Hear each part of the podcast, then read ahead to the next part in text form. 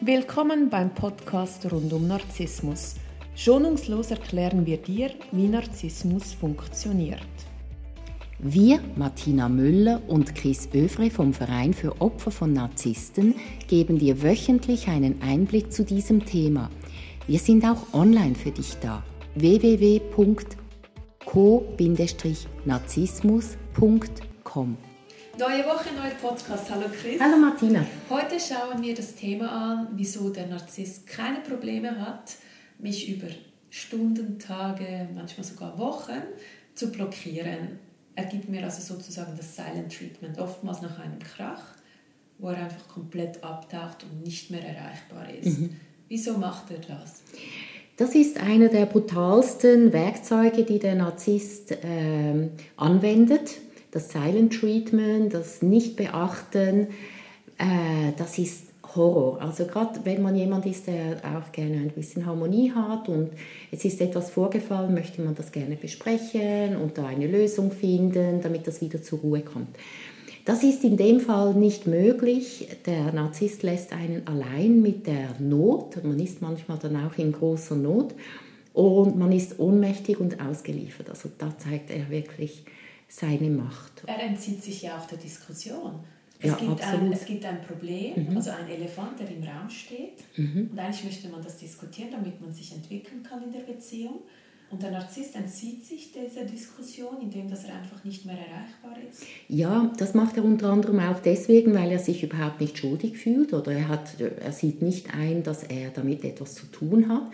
Und äh, mit diesem Silent Treatment ist dann ganz klar, dass ich diesen Elefanten selber bearbeiten muss.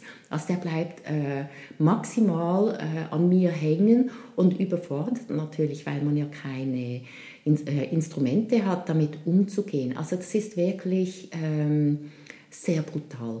Es ist auch eine Form von Machtmissbrauch, weil er zieht eigentlich die Macht an sich und sagt, wann man über etwas sprechen darf, beziehungsweise eben verweigert sich. Ich finde, die abgeschwächte Form von diesem Silent Treatment ist, wenn man sagt, du, das hat mich jetzt extrem gestört, können wir darüber diskutieren und man wird vertröstet mit äh, morgen. Mhm. Und dann, wenn man am nächsten Tag das äh, ansprechen will, heißt es, ja, aber das ist jetzt Vergangenheit, das müssen wir nicht mehr diskutieren. Ja, das und ist, du denkst einfach so, was soll das?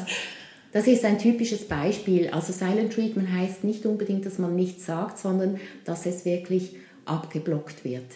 Übrigens ist das auch etwas, was viele Frauen anwenden. Also da ist was und der Mann fragt dann, was ist und sie sagt nichts. Das okay. ist natürlich genauso brutal, oder? Das ist so typisch, das ist eigentlich sehr gemein. Das ist so passiv-aggressiv. Ja, das ist passiv-aggressiv und äh, vielleicht hat man in dem Moment keine Worte, das ist völlig in Ordnung. Dann kann man sagen, du, ich brauche gerade einen Moment Zeit, ich muss mich sammeln und dann können wir darüber reden und dass man das dann auch tut.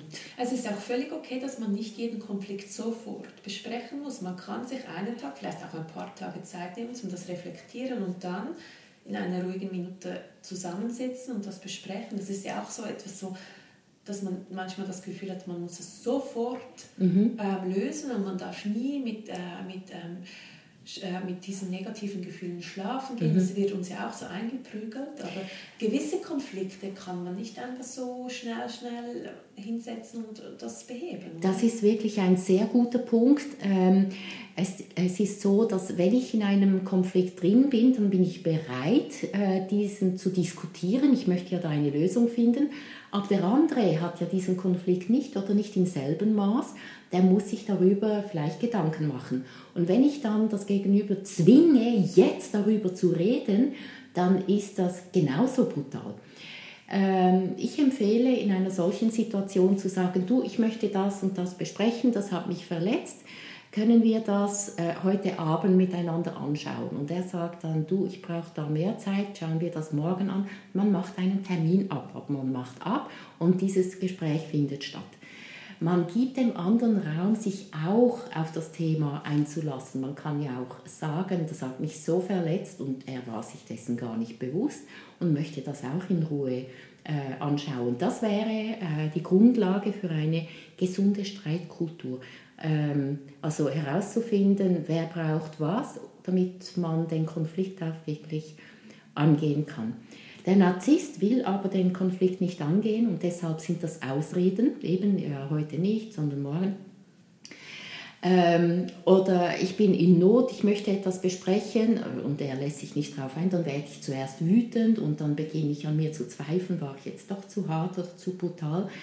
Es ist sehr mürbend und wenn er dann bereit ist äh, zu reden, dann fasse ich ihn mit Samthandschuhen an, weil ich bin so froh, dass er endlich wieder redet.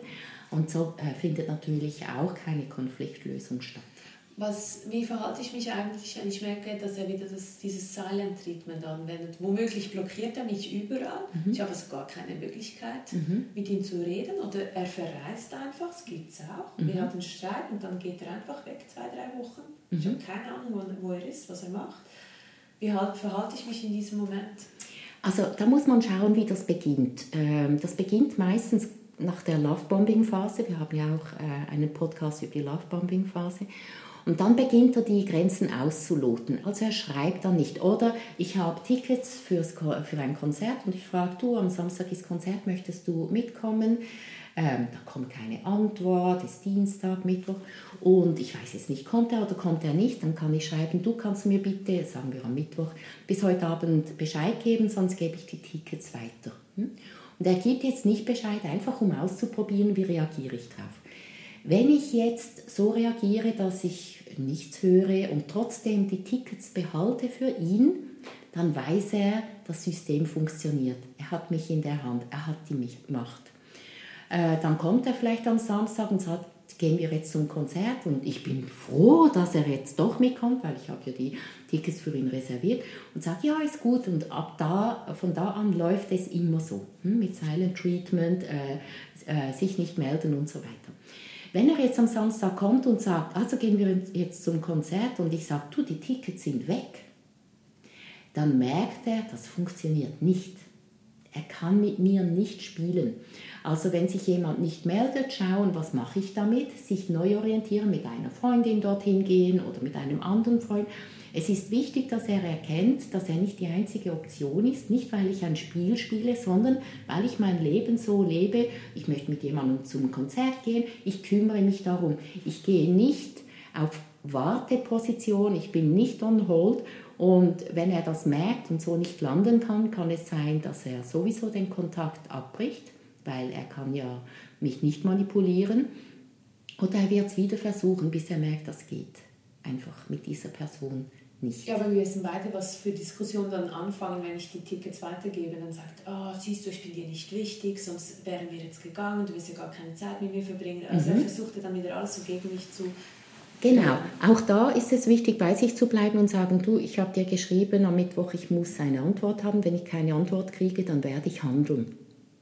Und am Anfang... Ähm, äh, ist man ja in der Regel noch selbstbewusster. Wenn man das da schafft, dann zieht man diese Narzissten gar nicht mehr an.